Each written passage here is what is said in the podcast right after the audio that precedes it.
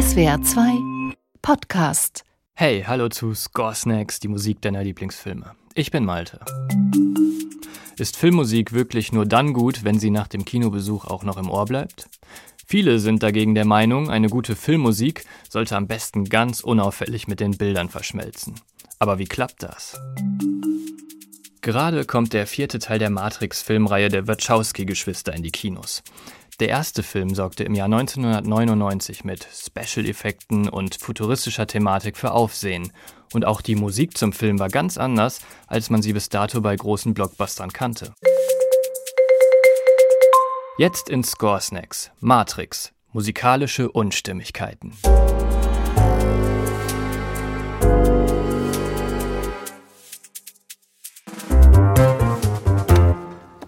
Der Programmierer Neo sitzt in seinem tristen, grau-grünen Büro, bereit für einen weiteren, unaufgeregten Arbeitstag. Doch dann bekommt er plötzlich ein Paket. Er macht es auf und findet ein Telefon. Zu allem Überfluss klingelt das auch noch und Neo geht ran. Hallo? Hallo Neo. Weißt du, wer dran ist? Am anderen Ende ist Orpheus, der Mann, der Neo erklären kann, was es mit der mysteriösen Matrix auf sich hat. Doch erstmal haben sie ein anderes Problem. In Neos Büro tauchen Agenten mit dunklen Sonnenbrillen auf. Der junge Hacker muss dringend verschwinden. Am Telefon lotst ihn Orpheus in ein einsames Büro, doch da gibt es keinen Ausweg. Neo kann nicht glauben, was die Stimme am Telefon von ihm verlangt. Er soll aus dem Fenster klettern und über das Dach entkommen. Was habe ich getan? Und die Musik von Don Davis macht uns genau das auf einer akustischen Ebene klar.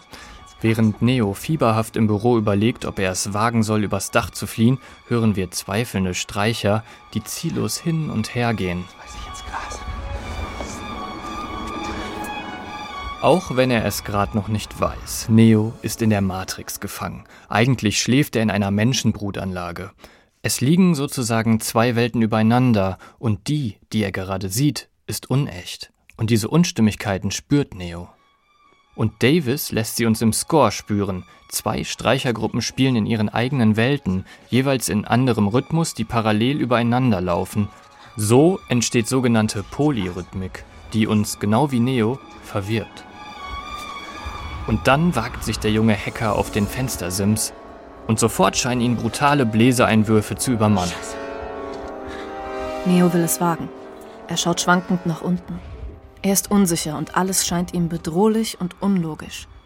Neo ist in der Matrix, einer Simulation, einer Welt, die er nur träumt. Noch ist er nicht stark genug, um aufzuwachen. Er wird es nicht schaffen.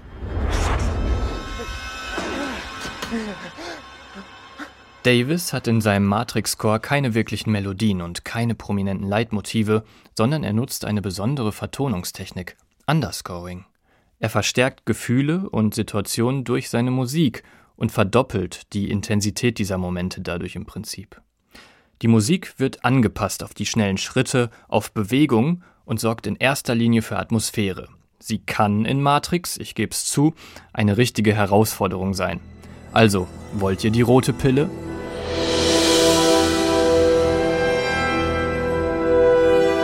Nach einem Schnitt sehen wir Neo, wie er von den Agenten abgeführt wird. Er hat verloren. Erstmal. Symptomatisch für die Atmosphäre des Films ist das Matrix Main Theme, das immer wieder anklingt. Die Musik ist genauso grün-gräulich gefärbt wie das Setting, die Welt im Film. Bestimmte helle Frequenzen scheinen einfach zu fehlen. Dieser endlose Notenwirbel, eine Aufzählung, die nicht endet, eine unglaubliche Datenmenge. Na, an was erinnert das? Richtig, an Computercodes, unverständliche Ausdrücke und Formeln, auf denen die ganze Welt von Matrix basiert. Matrix ist ein Kultfilm geworden. Nicht nur wegen der visionären Geschichte, sondern auch wegen der beeindruckenden Trick- und Kampftechniken, der Zeitlupeneffekte. Und wenn man diesen Ausschnitt hört, wird deutlich, dass Davis das auch in seiner Musik anwendet. Plötzlichen Karateschläge des vollen Orchesters und die verlangsamten Akkorde, die immer lauter werden, das alles klingt verzerrt, technisch, manchmal fast unmusikalisch. Indem er seine Instrumente in Ebenen, in verschiedenen Tempi übereinander legt, schafft Davis ein Netz, eine Matrix aus Musik. undurchdringbar. Das ist ein Soundtrack, der alleine wenig Sinn ergibt, der nackt nicht schön klingt wie jetzt Herr der Ringe oder Star Wars, weil er eben maßgeschneidert ist, für die Bilder, für den Film als Gesamtkunstwerk. Diese Musik unterstützt Neo nicht wirklich, ganz im Gegenteil, über weite Strecken wird sie eher zu seinem Gegner. Und dieser Kreis schließt sich. Als der Hacker Neo am Ende des Films aus der Matrix ausbricht, ist es nicht der Score von Davis, der ihn dafür feiert. Nein, es sind berühmte Rocksongs, die plötzlich in die trübe Matrix-Welt einbrechen und für einen Hauch berauschender Normalität sorgen. Der Hacker Neo steht im dichten Straßengedränge. Gerade hat er die Agenten der Matrix besiegt. Cool setzt er seine Sonnenbrille auf und die Kamera zoomt aus der Szene. Wir sehen das Wimmelbild von oben. Klein und nicht mehr bedrohlich. Und Neo? Der hebt plötzlich ab und schießt wie ein Blitz in den Himmel. Er hat die Matrix überwunden.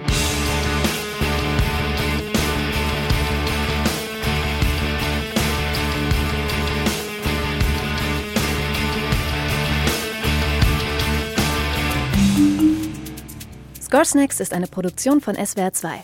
Host der Sendung ist Malte Hemmerich. Autoren dieser Folge sind Malte Hemmerich und Jakob Baumer.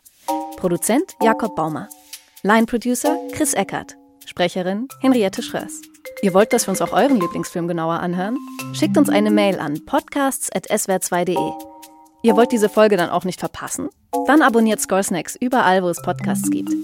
Übrigens, auf Spotify gibt es exklusiv die Director's Cut Playlist von Scoresnacks mit allen Folgen und passenden Songs in voller Länge.